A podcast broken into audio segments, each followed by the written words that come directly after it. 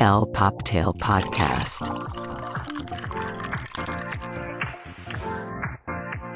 Hola y bienvenidos a el Poptail Podcast, el fabuloso podcast donde hablamos de todo y de nada, pero nos encanta hablar de pop culture, fashion y nunca falta el chismecito. Yo soy Carlos y estoy aquí con mi homenajeada, talentosísima, emblemática, honorable, con mi Rebe. ¿Cómo estás, Rebe? No, mi Charlie, con esas introducciones, ¿para qué quiero a alguien más en mi vida? No, te quiero a ti, por favor. No, pues yo estoy muy bien, mi Charlie, muy contenta. Ya sabes que es mi día favorito, mi hora favorito, todo favorito. Y estar aquí contigo es un verdadero placer. ¿Y cómo estás tú, mi querísimo y guapísimo Charlie? Pues muy bien, ¿eh? Muy bien, eh, muy sorprendido por todo lo que está sucediendo en el mundo, el mundo de la moda en México. Y pues creo que para bien, pero ya vamos a platicar. Pero antes quiero que me cuentes qué tal tu fin de semana, ¿te relajaste? ¿No? ¿Qué pasó? Ay, la verdad, o sea, muy a gusto, empezó muy bien. Fui a este lugar que me encanta, que se llama Artemiga. Si pueden, vayan, este está en Santa Fe. No saben qué rico, o sea, es como una café, pero ella hace juguitos, cafecitos, pan de dulce, está súper bonito, súper lindo, súper rico. Y aparte, la atención de la gente que trabaja ahí es espectacular. Así que si pueden, se dan una vuelta por ahí, vayan, se los recomiendo mucho. Y ya sabes, después ya sabes, la que típica que no se desvela, me desvelé, pero todo el fin recuperándome y ya sabes, binguaché una gran serie que amamos, mi Charlie, tú la sabes cuál es. Sí, la verdad es que justo para la recomendación de esta semana, nos dimos a la tarea de ver la nueva temporada de Queer Eye for the Straight Guy, que esta vez se hace en Nueva Orleans. Si no han visto esta, esta serie, pues son cinco gays fantabulosos que cambian tu vida, ¿no? Tenemos a uno en cultura, otro en cocina, otro como que les rediseña la casa, que es Bobby, el de moda y el de como grooming, que es Jonathan, que es el más fabuloso y queer de Ay, todos. yo también, sí, o sea, no hay manera, o sea, es el favorito, Jonathan, lo amo, su actitud, todo.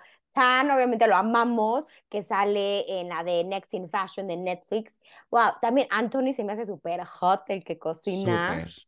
O sea, Caramo en Culture, o sea, ¿cómo hace llorar Caramo? Qué bárbaro. Y Bobby, qué ojo para el diseño. O sea, no, si en verdad les gusta todo este tipo de, porque es pop culture todo en un lugar, ¿no, Charlie? Pero sí, Sí. ¿cómo me hacen chillar? O sea, no manches. Y la verdad es No que manches. desde antes, o sea, antes en, en este canal Sony Entertainment salía Queer Eye, ¿no? Y eran Pero, otros, uy, uy, súper sí, 90s, 2000s, ¿no? Early sí. 2000s, ¿no? Salía eh, Carlton Kersley, eh, o sea, había como igual otros expertos, pero bueno, ahora con esta producción de Netflix, la verdad es que me ha encantado todo y cada, cada temporada escogen un lugar donde lo van a hacer. Creo que la primera fue Atlanta, ¿no? Y ya ahorita vamos como en las siete, ya fueron a Japón, entonces A Texas, también... ¿no? A También estuvieron creo. algo, creo que en. Nashville, no sé. Entonces, justo es como que estos cinco gays fabulosos llegan a romper la cotidianidad de un lugar que generalmente, pues, te está como medio sesgado, ¿no? En, en Estados Unidos por el tema gay. Entonces, justo se van a ver como este tipo de problemáticas. Y sí, yo sí creo que sí les cambian la vida, o sea, ves cómo son súper Sí. agradecidos. No sé, hay, hay episodios muy divertidos, hay otros muy tristes.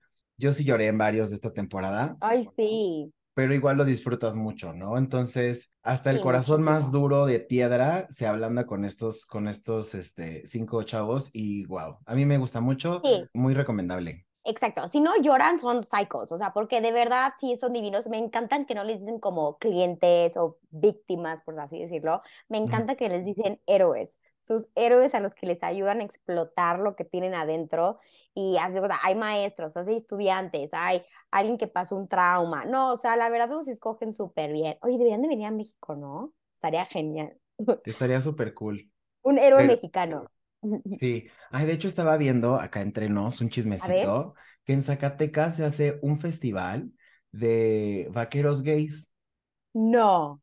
tiene como 15 años. Entonces, vienen de todo el mundo, sobre todo de Estados Unidos, vienen vaqueros a pasar eh, una semana completa. Obviamente hay cenas, eh, que si el jaripeo, que si el no sé qué, la bandita de música. Está prohibido escuchar pop, reggaetón o cualquier cosa latina porque es solamente música vernácula Cowboy. mexicana. Exacto. Entonces, Charlie, ¿por qué no vamos? Va a estar increíble esa experiencia. Ay, no, yo no creo ser eh, público. Me gusta mucho el look vaquero, pero no Pero sé, la es que experiencia, o sea, a ver si nos gusta, qué no nos gusta la comida, el fashion, o sea, como que toda la sí, experiencia de estar divertido experimentarlo, ¿no? O sea, sí, a ver, vamos, Charlie, vamos. sí, ya acaba de pasar, entonces tendríamos que programarlo para el próximo año, pero pues para que veas qué diversidad hay. Justo la semana pasada fue el 17 de mayo, fue el día de la no discriminación y la no homofobia, entonces si vieron ahí sus marcas favoritas compartir algo de inclusión, de equidad, de diversidad, pues bien por ellos porque pues es en el marco de este, de este día tan importante y a un mes de Pride, ¿eh? Entonces estamos listos para el, el carnaval. No, a nada, espérense. No, sí, qué diversión, la verdad, qué padre estas noticias. No, pero sí, oye, ya el próximo año ya te, ¿cuántos eventos ya tenemos, eh? Qué bárbaro. Agenda llena, ¿eh? Si usted nos necesita para algo, vaya agendándonos porque está Porque ya se nos está llenando la agenda aquí, ¿eh? Grueso, Sí. grueso, grueso. ¿Y tú, mi Charlie, qué más hiciste? Además de binge watchar Queer Eye, ¿qué lugar fuiste? ¿A, a dónde fuiste? Cuéntanos, cuéntanos, cuéntanos. Pues mira, fui al concierto de Falls, eh, que fue en el Pepsi Center. La verdad es que estuvo bastante divertido, a pesar de la lluvia y a pesar de que había un evento de Raúl Alejandro, estaba llenísimo, porque somos públicos completamente distintos. Creo que al final Raúl tocó 15 minutos y se fue por el tema de la lluvia, pues porque era No, escenario abierto en Foro Sol. Entonces, pues bueno, a nosotros nos fue bien, techito, podías pedir tus drinks, estuvo bastante a gusto. Nada más el tema de la salida, ¿no? Como de, bueno, no te vayas a empapar, pero mira, ya, con la euforia de haber escuchado a la banda, los rockerones y eso, pues ya, se te pasa y estuvo bastante cool. ¿Sí? ¿La pasaste bien, Silo? Sí, la pasaste bien. Muy bien, buena producción. Ellos también estuvieron en el Corona de Guadalajara, pero nuestro corresponsal sigue crudo, entonces no tenemos información de ese evento. No, es que si ya las recuperaciones a esta edad, qué cosa, qué cosa. Pero la Sí, salida nadie te la quita. necesitamos corresponsales como de Bisbirige, de 12, 13 años, para que no se empeden en los eventos, no estén crudos y den la reseña. Y nos graben bien todo, ¿no? Nos den fotos, evidencias, porque ellos sí se acuerdan de tomar fotos y videos, ¿no? Exacto. Nosotros que no somos esa generación, dices, lo voy a vivir, ¿para qué lo grabo? ¿A Ay, pero, o sea, lo que no entiendo, Charlie, es la gente que va y todo el concierto lo graba. Yo Todo. detesto esa gente que ¿Qué vive a través de la Ay, pantalla. no.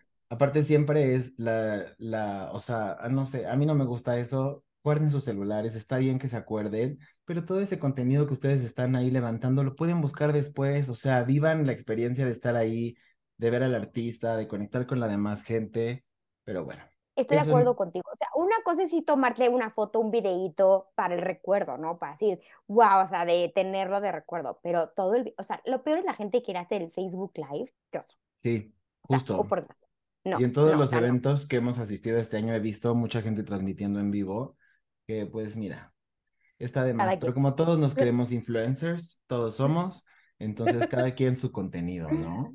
Eh, cada quien, cada quien, pero sí, no, disfrútenlo, chicos, disfrútenlo.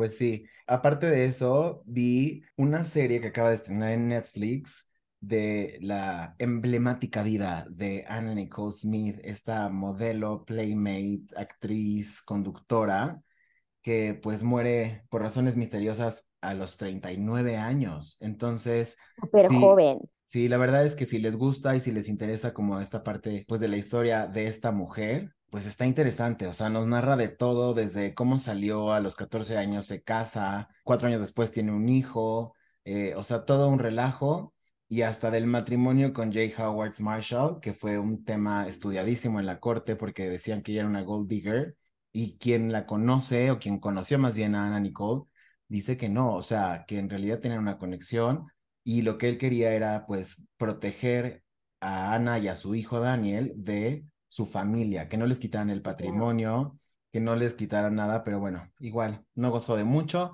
y muere en 2007, creo. Le encuentran en overdose, entonces en el hotel eh, Hard Rock y pues nada, llaman al 911, se declara su muerte y pues nada, una vida muy trágica. Ella incluso tuvo Sí. otro, tuvo una hija después de Daniel y ya se cuenta que cuando nace su hija a los tres días, Daniel, su hijo, el primogénito, muere de una sobredosis. Entonces, bueno, es una vida Tragedia. brutal. Sí, eh, pero me gustó cómo está contada. Entonces, si les interesa este chismecito profundo, denso, pues vayan a Netflix a ver Anna Nicole Smith. No me conoces, se llama este documental. Pues yo me acuerdo poco de ella, o sea, que sí fue un boom, porque, o sea, sí fue que se casó con un multimillonario, porque aparte creo que le llevaba 40 años de diferencia, algo así, ¿no? O sea, y por eso todo el mundo, ya sabes, luego, luego, sí, quiere la lana, ¿no? Pero si uno nunca sabe, ¿no? O sea, qué pasa en una relación a puerta cerrada, ¿no? una vida completamente difícil. O sea, cuando ella, por ejemplo, conoce a su papá biológico, que abandonó a la mamá y la mamá estuvo en una relación muy tóxica con el padrastro, por eso ella huye. Cuando conoce al papá, el papá, este, pues intenta abusar sexualmente de ella. Ay, qué horror. entonces ella se le cae por completo el, el tema de, pues, la paternidad y la figura que estaba buscando al encontrar a su padre biológico. Entonces, pues nada, decepción tras decepción, ella empieza a consumir fármacos, analgésicos, painkillers, todo eso, y bueno, muere eh, en 2007. Una pena porque la verdad es que era un ícono sureño, o sea, eh, fue alguien importante en la historia de, de Hollywood, ¿no? Cómo cambió Sí, toda la súper bien. visión. No era una modelo como cualquiera, sin embargo, Tenía sus curvas. encabezó, claro, y encabezó cam- una campaña de Guess, fue Playmate del año eh, y era raro, ¿no? Porque era una sureña, pues, caderona, con sus boobs, altota, y se veía que era una chava tan buena onda, o sea, como tan, no me importa el glam, solo quiero como la fama, pero como de, como estar cerca de los paparazzis la han ¿no? acosado, Ujú. uff. Entonces, bueno, si tienen oportunidad, recomendado, una hora, casi dos horas, ahí para que se echen la historia de, de nuestra Ana Nicole Smith. Ay, pues sí, sí me lo voy a echar, Charlie, porque sabes que todo nuestro mundo de pop culture nos encanta y sí voy a seguir tu recomendación. Sí. Y bueno, aparte, ¿qué más? Ah, bueno, tenemos una super película que se llama Renfield, que es del asistente de Drácula. Está protagonizada por Nicolas Cage y va a llegar ya a Amazon Prime para que la vean. Ustedes no crean que esto es algo muy serio, al contrario, o sea, es una película completamente llevada a la parte cómica. Comienza cuando, cuando el asistente llega como este grupo de, de support, ya sabes, de, hola, soy alcohólico, así de, él llega de, quiero deshacerme de una relación tóxica. Entonces, cómo lo cuentan a través de, y cómo llevan un tema como Drácula, eh, toda la parte, pues sí, sanguinaria de la historia, algo cómico, muy bueno. Nicolas Cage, excelente, le crees la comedia por cómo se la, se la cree él. Entonces, también si tienen oportunidad, les recomendamos Renfield en Amazon Prime. Uh, Y pues nada, esas son nuestras recomendaciones. muy bien, muy bien. Ya ¿Tenemos que algo más, Rebe, o entramos ya? Porque tenemos varios, varios, varios, varios chisme. Uy, sí, este, este capítulo estoy muy emocionada porque justo hablando de cine, pues nada más y nada menos que el Festival de Cannes, Miss Charlie. La verdad, tú sabes que no, cualquier alfombra roja, tú y yo nos emocionamos demasiado. Y pues bueno, audiencia, les cuento rápido qué es el Festival de Cannes. Cannes uno es uno de los festivales de cine más reconocidos de la industria y está al nivel de Berlín y Venecia. Y este festival, como todos, tiene el objetivo de apoyar a la industria del cine en el mundo y en todas sus formas, o sea, cortometrajes, largometrajes, de todo un poco. El primer festival fue en 1946 y ha tenido varios cambios, pero es cada año por estas épocas de mayo y dura 12 días. La ciudad, así Cannes, recibe, ya sabes, a todo mundo, actores, directores, productores, distribuidores, periodistas y celebridades, obviamente para llamar la atención, ¿no? Y aquí es donde se acostumbra, donde oyes que todo mundo cuando es una gran película lo que están viendo, están las ovaciones y los aplausos por varios minutos. O sea, ahorita el que ha tenido las ovaciones más largas creo que ha sido Johnny Depp y hasta Harrison Ford con la de la última de Indiana Jones, que hasta lloró, o sea, a mí no, qué sentimental. Sí, Y aparte, este festival, o sea, cada año tiene un jurado nuevo, espectacular, o sea, de lo top, de lo top de productores, directores, y aquí es donde dan el famoso premio de la Palma de Oro. O sea, es un es exquisitez del cine y ahí es como el top de lo top, o sea, porque ahí van los críticos, van todo, entonces imagínate, porque aquí hay, hay películas que la gente se sale si no les gusta, la gente no aplaude si no les gusta, o sea, sí es muy, muy dura la crítica en este Festival de Cannes, pero ya saben, es el rollo del cine, ¿no? Y obviamente hay muchas películas, autores, actores ahorita ahí en, el, en Cannes, que obviamente otra vez nuestro productor perdió mi invitación, ¿verdad, Charlie? Pero bueno. Pero sí, aquí empieza las alfombras rojas porque es espectacular. Es también una alfombra roja enorme, miles de fotógrafos de todo el mundo para ver cómo se visten, va todo el cast, mil fotos.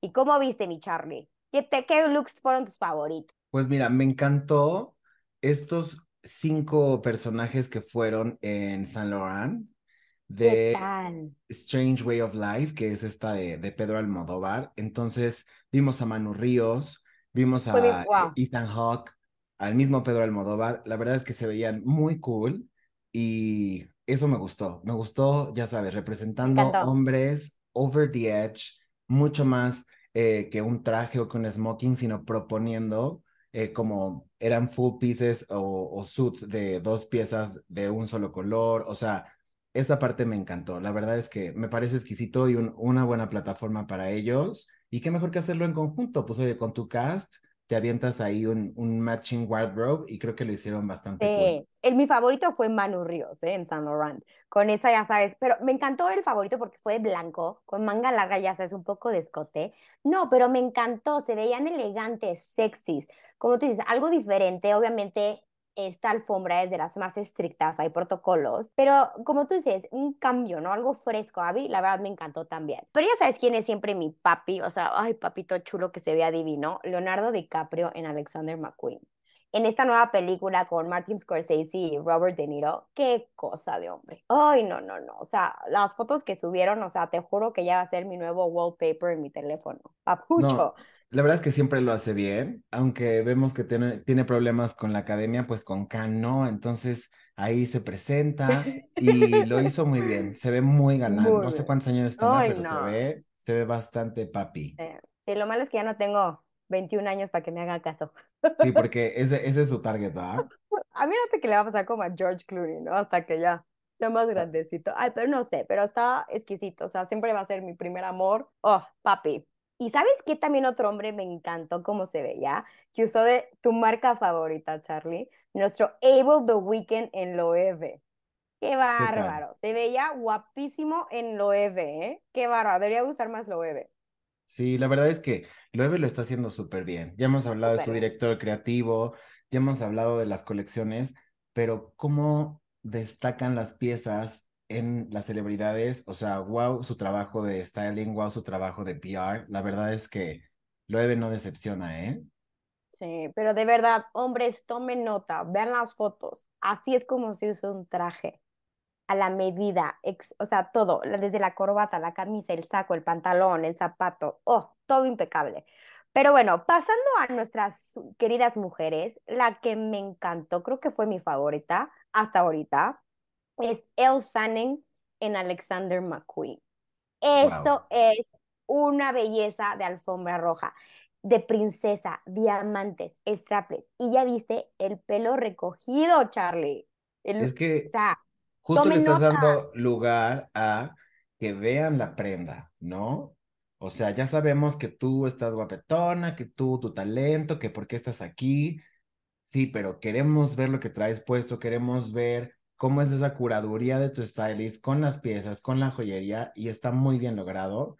Siempre ha sido bastante, eh, pues sí, muy exquisita la audiencia, ¿no? Y como que sí, respetan bastante el dress code y esta vez no fue la excepción.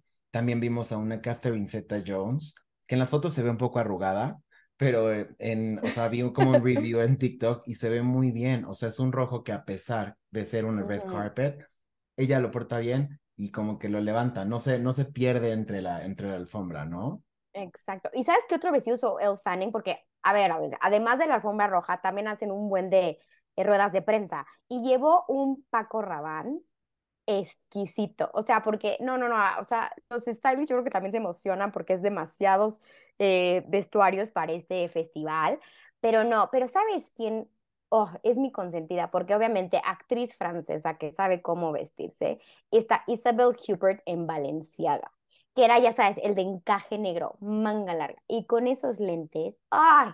Esto drama, es moda drama, francesa. drama. Ajá, esto es moda francesa y me dio todo lo que yo quería ver. No, no, no, qué belleza de mujer, ¿eh? Muy de acuerdo. Y seguro vas a estar de acuerdo conmigo en la siguiente, ¿Quién? Porque ¿qué hizo Salma Hayek? ¿Qué hizo? Tú cuéntanos, ese vestido morado. A ver, ya sé que, o sea, a mí no me disgustó al 100. O sea, es, ya sabes que mi color favorito, ya sé que negro es mi top, pero el morado me encanta. Me encanta. Y, oye, también otro de Alexander McQueen, o sea, lleva Alexander McQueen también la está partiendo ahorita en la alfombra roja. Pero, o sea, sí me encantó el vestido, pero a ver, Charlie, ¿de qué vamos a hablar? De Salma Hayek, que no te encanta lo que siempre pasa con estos vestidos para Salma. Pues el chicharrón. No, pues la verdad es que tiene bastante gusto, entonces Sí. siempre es un tema cómo se le ve el escote. Y ahora no fue la excepción, se le ve una boobie chueca. Por eso usted, cuando se arregle para salir a eventos, consúltelo con su amiga, su amiga honesta, no su amiga la que le dice lo que quiere escuchar.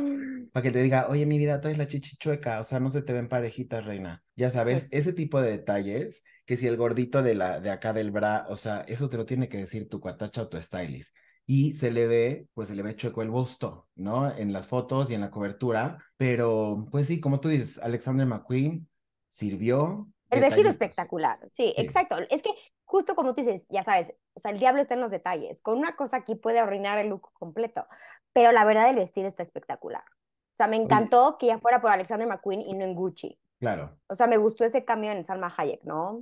Pero hubiera escogido algo francés, o sea, para una gala en Cannes, pues ya sabes, pero bueno, diseñador inglés, no importa, le perdonamos. A la que yo no le voy a perdonar nunca que haya asistido siquiera es a Jennifer Lawrence. Jennifer Lawrence se me hizo una falta de respeto. Ella trae un vestido igual rojo, bien, el peinado bien, trae un, un blond que le queda bien, pero cuando baja las escaleras vemos las fotos y trae flip-flops negras, así. Ni hawaianas son, son de las del súper, de dólar. No, eh, eh, eh. Las chanclas, sí, eso no perdono, porque como les dije, eh, el protocolo de esta alfombra roja es muy estricto. Hasta la, creo que también la que lo reinó hace como siempre lo reina y descalza es esta Kristen Stewart, que no aguanta los tacones. Pero sí, que yo sepa, al entrar a la alfombra roja se lleva unos tacones rojos.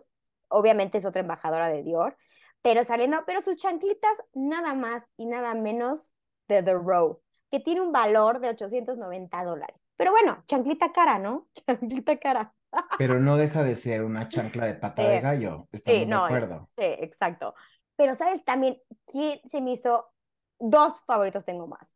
Me encantó Scarlett Johansson en Prada. ¿Viste ese rosa? Me ¡Ay! encantó. Me encantó, me encantó, me encantó, me encantó. Sencillito, pero se veía espectacular. Me encantó, me encantó. Y otra que me llamó mucho la atención fue esta Rosie Huntington Whiteley en Valentino.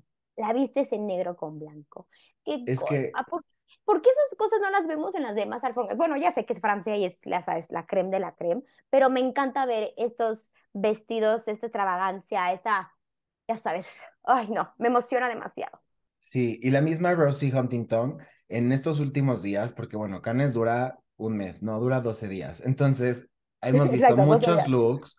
Sí, o sea, no, hay, creo que hay 15 screenings al día de películas, o sea, Sí, es demasiado, es demasiado. puedes ver las 15 películas o no, pero pues son a puerta cerrada como justo para ser juzgadas, para ver quién se va al festival, para ver como de qué van y que las puedan clasificar. Pero no, eh, esta Rosie Huntington con el Fendi que utilizó apenas uno blanco Ay, está espectacular. Bellísima, espectacular. Y también es una mujer hermosa, y aparte con su esposo, el handsome Rob, pero sí, no, no, qué mujer tan hermosa, pero me encanta, ya sabes, cuando sí le echan ganas hasta el peinado, o sea, ya sabes que a veces sí, pues en la greña, pero cuando usan el chonguito para que luzca más el vestido que el, el peinado, me encanta, me encanta, me encanta. Sí, oye, y también vimos a Dua Lipa. Dua Lipa, que Ay. ahorita Versace 100%. Versace, Versace, Versace. Qué mujer tan hermosa, ¿eh? Pero qué tal el novio que trae ahorita la maldita. Qué cosa de hombre, qué bárbaro. Pues mira, ya nos había dado varias señas de un tal eh, y no sé qué, Ajá. porque yo ya me metí a la Matrix, o sea, yo ya me metí a ver qué obvio, y más con un papito así, uf. Y yo dije, bueno, pues este que de la nada. No, él es un director francés, tiene 41 años, ya lo conocemos porque hemos visto Across the Universe, por ejemplo, es de él, ¿no? Entonces, eh, pues Dua, Dua Lipa No, aprovecha esta oportunidad para hacer oficial y para llegar del brazo de este director francés eh, a Cannes. ¿Y qué tal? 41 Sin- añitos, mira, Exacto, muy, nada, muy bien, nada muy bien de, colocados. Exacto, nada, nada de Instagram official, no. Festival de Cannes official. Qué manera de enseñar a tu nuevo novio. No, no, Sí. no. Y qué pareja tan sexy, ¿eh? Me encantó. Se veían los dos guapérrimos. Que dices, wow. Oye, pero esta Dua, qué bárbara. Ahí, No. bueno, lo bueno es que ahí está, ahí- no para de trabajar esta niña, no para, no para. Y seguramente le va a hacer algo, porque este güey, Remind, ya había hecho videos para Kanye, para Jamie XX, para Justice, o sea, también ya trae una trayectoria ahí musical, entonces a lo mejor vamos a ver eh, a la nueva Dua, que por cierto va a estrenar la canción de Barbie esta semana, estén muy pendientes porque va a estrenar esa canción, Esa va a estar este, buenísima. y a lo mejor le hace el videíto aquí el novio, estaría Mm, padre. seguro. Ay, sí, padre. Pero oye, que, pero a ver, un, un paréntesis de Canes. ¿Qué tal ahorita la colaboración con Donatella en su nueva colección La Vacanza para Versace? ¿Qué te pareció, mi Charlie? Speechless. La verdad es que Donatella se está reinventando, está apostando por hacer como algo más edgy, justamente, y lo está haciendo muy bien. Y tener una embajadora tan guapa, tan joven, tan fresh, es Tan una 100% decisión, Versace, ¿no? exacto, es una decisión ejecutiva cabrona. Perdonando Sí. mi francés. Exacto. La verdad, a mí que digas la colección, así que digas, qué bruto, me encanta, quiero todo. No, la que me encantó fue los de polka dots con las maripositas. Se me hizo súper dualipa, eso sí me encantó. Y uno negro que sacó esta Irina, oh, qué cosa. Pero sí, ¿qué tal? Y bueno, justo para darle como un poquito de cierre a Cannes, vamos a platicar de Natalie Portman. No, Porque no, no. Natalie Portman lo hizo súper, súper bien. Ella traía un vestido homenaje a otra colección de, de Dior, hecho por el mismísimo Christian Dior, eh, que se llama Jonio, ¿no? O Jonio. Es como Jon, junio, pero con ojonio. John, John, John, John. John. Y la no, hemos no, visto espectacular. O sea, sobre todo hemos visto este vestido que es como de pétalos. Es una magia. Es blanco con los cristales azules. O sea, muy, muy Dior. Y justamente está muy inspirado en una colección que eh, se inspiró en México, en las escaramuzas. En 2019, eh. Dior hace esta referencia de blanco con azul marino y bueno, lo retoman ahorita y Natalie Portman se ve espectacular y lo ha hecho espectacular, una gracia, una actitud con la No. prensa. elegancia. No, y tiene un porte, aparte después ya sabes que hizo Black Swan, que trae el porte de bailarina. Qué belleza. Aparte, ella es una obra de arte y está vistiendo una obra de arte y eso es una alfombra roja en Cannes. Qué preciosidad, pero también todos los looks que ha hecho, otro de Dior que le hicieron straples también azul, el rojo que usó para la rueda de prensa, lo está, o sea, bien ahí por Dior. No, ¿qué tal Dior? Qué bárbaro. Felicidades a la de relaciones públicas, lo están haciendo, qué bárbaro. ¿Sabrías las redes sociales? Dior, Dior, Dior, Dior, Dior, Dior. No, brutal, Y ¿eh? Además aquí- de Ah. el hito, este momento histórico para México, donde Dior decide lanzar su colección Crucero 2024 en Ciudad de México. Oh, wow. Entonces, pues vamos a platicarles más o menos cómo estuvo, ¿no? Fueron varios días. Entonces, un día eh, fue como un bronchecito, igual utilizaron eh, la casa Luis Barragán para recibirlos. eh, se los llevaron a Teotihuacán, nadie les dijo ¿Nos llevaron? A mí no me llevaron, me quedé varado por lo del Popocatépetl, por las cenizas. Ah, claro, sí, claro. Charlie, no alcanzaste a llegar. Pero sí, entonces bueno, todos, todos ya medio rojitos, quemaditos, pero así fueron a, a la pasarela. Y esta colección se lanzó en el Museo de San Ildefonso, que está en el centro. La verdad es que ha sido el marco perfecto para lanzar una colección tan representativa. Nos encantó. Bueno, a mí me encantó. Hubo mucho drama, les llovió durante toda la pasarela, pero pues nosotros la- les pero compramos el sí, drama, les compramos el- esta, este claro, pero- empowerment. Exacto, pero la lluvia le dio el drama, ¿no? Me encantaron las fotos con la lluvia y las modelos se veían exquisitas. Amé la locación, amé la producción. Me encantó que creo que el 80% de las modelos eran mexicanas, pero ahí Sí. van mis quejas. Ahí van mis quejas. O sea, sí, Frida Kahlo y lo que tú quieras, wow, pero, o sea, ya, hay más mexicanas, hay más pero lo que me encantó fue de que en la, en, de los invitados estaban todas las artesanas que colaboraron en esta colección. Amé eso, amé a las modelos, pero así, el peinado por atrás, las maripositas, me encantaron. Que les pinten las cejas, no me encanta. Too much. sí, no me encanta. Sí, Too much. hubo buenos sea, detalles. ¿no? O sea, parte de la inspiración y de los simbolismos de Dior fue la mariposa monarca, ¿no? Que bueno, es una especie protegida en México, shalala, usando esta parte de la catarsis, eh, de la transformación, sí. Pero la parte de los trenzados es lo que dicen, bueno, a lo mejor fue un poquito obvio, ¿no? Así como, como Miranda Priestley, de, oh, eh, flowers for spring. Groundbreaking. Exacto. Groundbreaking. Sí, ya. Justamente como que queríamos ver otro tipo de inspiración, pero eso no quita toda la labor y todo lo que se hizo. Como bien Nada. dice Rebe, las agencias de producción, las agencias de PR, porque los recibieron en el Four Seasons, les dieron un kit, tenían sesiones con stylists para que fueran, eh, pues para que los arreglaran y les dieran Dior. piezas. Exacto, entonces estuvo muy, muy bien organizado. Felicidades a todos los colegas Felicidades estuvieron México por hacer un evento internacional y que vean que México sí hace cosas chingonas. La verdad, mis respetos, felicidad, como tú dices, Charlie, a todas las agencias mexicanas. Qué evento, o sea, yo veía todo así de los extranjeros que trajeron por todas partes del mundo a México, estaban felices. La Sí. comida, la atención, el espectáculo, eh, la gente, o sea, para que Es que- vean, aquí hay talento, caray. No es por nada, pero la verdad es que México es un destino que tiene muchas cosas que ver. Entonces, vimos eso, o sea, cómo la gente se encanta que viene a México. A lo mejor para nosotros ya es un poco como de, ah, sí, porque vivimos aquí, pero wow. Y obviamente iban a usar, bueno, ya sabemos que la directora creativa de Dior es bastante tirada al feminismo y tiene como cierto, pues sí, siempre tiene- intenta cargar de mensaje las colecciones y las colaboraciones. Ella dejó claro que se le iba a dar crédito a los artesanos, sí. Las prendas que estaban intervenidos por los artesanos no iban a estar a la venta, solamente eran exposición, sino toda la demás colección arte. que ellos manufacturan, sí. Sí dieron los, los créditos, entonces bien por ellos, porque no hay apropiación cultural. Incluso colaboraron con Elina Shovetti, que es una activista diseñadora que presentó esta colección que se llama Zapatos Rojos. Ves que para la parte final salen todas las modelos, salen en blanco con bordados rojos y zapatos rojos. Estos bordados justamente son eh, mensajes sobre feminicidios, mensajes eh, sobre que hay mujeres desaparecidas, la lucha de la gente, de las familias, de las mujeres eh, desaparecidas o víctimas de feminicidio. Entonces, pues mira, Sí, sí, sí. mucha Se sintió gente el apoyo de María. Mucha gente dice que a lo mejor es medio shady, porque pues esto se exporta al mundo, pero yo creo que también le están poniendo una presión importante como al gobierno, güey, esto es lo que estamos diciendo de México, entonces do something, bitch. O sea, neta, Totalmente. necesitamos sanar esa parte Sí. de, de lo que está pasando en nuestro país, ¿no? Y bueno, Sí, me encanta hecho. que, exacto, que aparte todas las plataformas, por todos lados Dior, entonces que viaje el mensaje me encantó, pero ¿sabes qué me encantó? Qué detalle,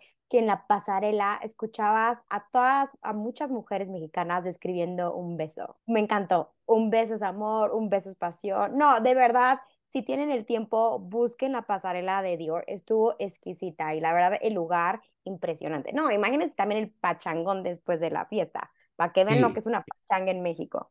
Porque ya después de ver los 112 looks que nos enseñaron en la colección, ya pues ya dejó de llover casualmente y ya empezó la peda, ¿no? Entonces vimos a celebridades, bueno, gente conocida de acá, una Aislinn Derbez, que es embajadora, eh, o sea, como varias ahí farandulilla. También la cobertura de Vogue estuvo bastante cool. Pues vayan y busquen en sus redes, está espectacular. Nosotros les vamos a compartir algunos de los highlights. Eh, pero pues Sí. bien México, bien Dior. No, la verdad exquisito esta colaboración que haya sido en, en la Ciudad de México. Chef's Kiss. Y bueno, antes de cerrar, quiero que nos pongamos al corriente porque traemos un chismecito ahí acumulado, mi Rebe. Entonces, rapidísimo del chismecito de la semana. Hay varias cosas, nada más voy a mencionar lo de el príncipe Harry y Meghan, que, eh, bueno, salió como que sufrieron un atentado y que estuvieron dos horas en una persecución en Nueva York, muy al estilo de lo que pasó a Diana de Gales, pero pues bueno, intervino, se supone, la policía y todo estuvo en orden, no hubo responsables, al parecer fueron paparazzis, ¿no? Y sí, Pero... pero no manches, con el tráfico de Nueva York, por favor. O sea, no se Sí. puede. Y después al final me metí a ver y así de que no hubo heridos, no hubo arrestados. O sea, ah, Sí, muchos dicen que es una estrategia, ajá, es una estrategia para que a Megan la vuelva a querer el pueblo, pero, ay, no sé, lo veo complicado. Somos un público Siento muy que- difícil. sí, siento que no le salió su chistecito, la verdad.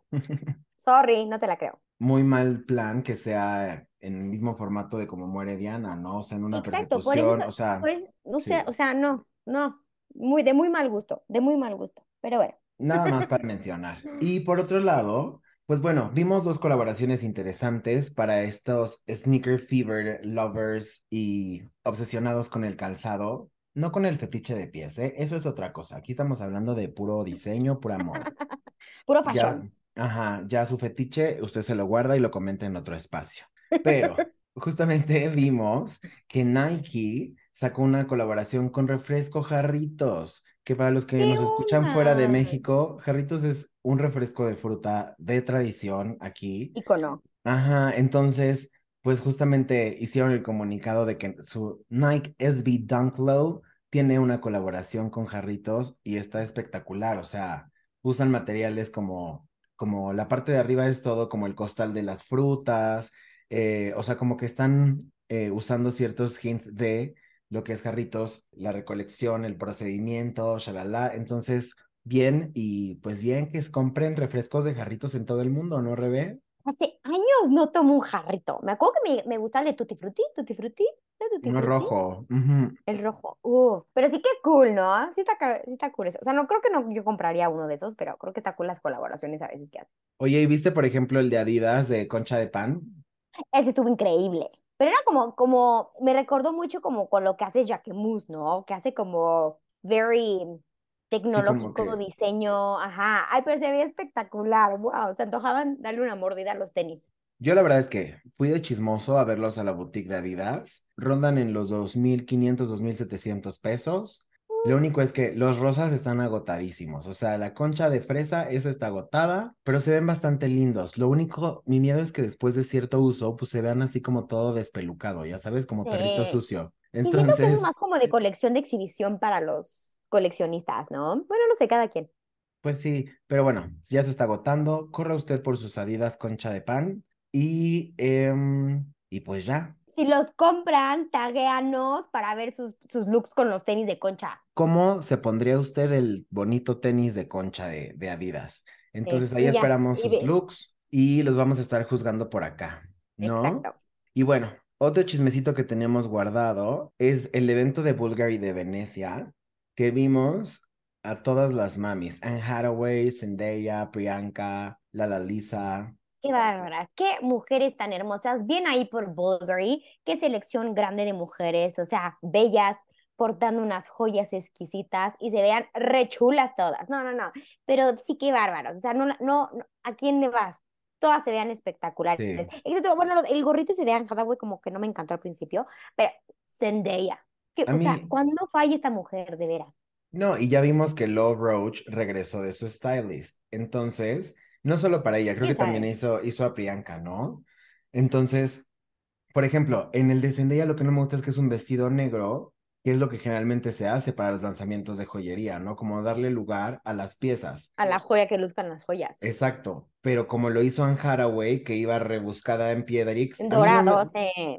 a mí, o sea, no se me hace mal, pero sí se me hace algo demasiado, eh, pues sí, atrevido como para... ¿Verdad? Le quitó como que, como tú dices, a la joya, la, sí, o sea, Priyanka en rojo se, se le ve exquisito ese color a esa mujer, sabe qué colores le quedan, pero pon tú, sí, como que, no, demasiado dorado, ¿no? Como que no se veían las joyas que portaba, Sí, pero es sea, una mujer muy bonita, la verdad. sí, no, la verdad es que lo hicieron súper bien y queríamos hacer eh, mención de, de este evento de Bulgari que estuvo, wow. Wow. Ya tendremos nuestras invitaciones, Charlie, no te preocupes, en eso ando. Una, una cirugía de lipopapada para poder lucir un choker que me preste Bulgari. Eso es lo que me tengo que preparar, ¿verdad? Básicamente. Sí, sí, no manches, ¿qué tal? Que ya todo el mundo, yo ya estoy tarde en el tren del Botox, oye, todo el mundo ya se pone Botox. De los. Empic, del no sé qué, de todo. Oye, y antes de cerrar, quiero que platiquemos de Zendaya, que está, ¡ay! está muy cerca de la temporada 3 de Euforia. Ya no surge, Charlie, ya no surge.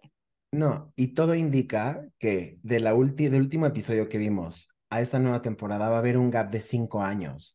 Entonces van a cambiar las historias y todas las líneas de tiempo y vamos a tener que cachar cinco años después qué pasó con este muchachito, el de los balazos. Es que yo no le quiero spoilear nada, pero vean eh, la última temporada y wow, o sea, ¿qué va a pasar? Ahora tengo, tengo más expectativa que sí, nunca. no manches. Pero espero hagan un recap, porque cuando no los hacen me hacen ir a YouTube a buscar los recaps, porque como pasa tanto tiempo se te olvida bien para estar refresquecito, ¿no? Para empezar la, la siguiente temporada. Sí, para no tener que hacer binge watch todo un fin de semana del Ah, anterior, porque está fuertísima. Bueno, a mí Sí. la temporada 2 me dejó así de que, Sí, pongan atención a esta serie, por favor.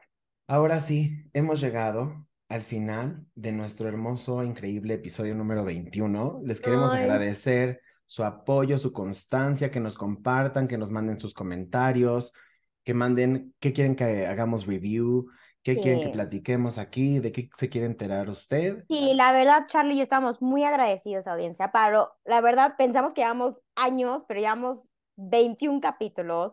Estamos creciendo, estamos subiendo. La verdad, todo gracias a ustedes. Muchísimas gracias por seguir escuchándonos. Tenemos varias sorpresitas muy pronto, pero Muy pues, pronto. exacto, llegamos a este episodio final. Acuérdense en nuestras redes sociales, Instagram el Poptail, TikTok el Poptail Podcast, Facebook el Poptail Podcast. Síganos, síganos y muchas gracias por seguirnos, escucharnos y esperemos los sigan disfrutando tanto como nosotros. Chao. El Poptail Podcast.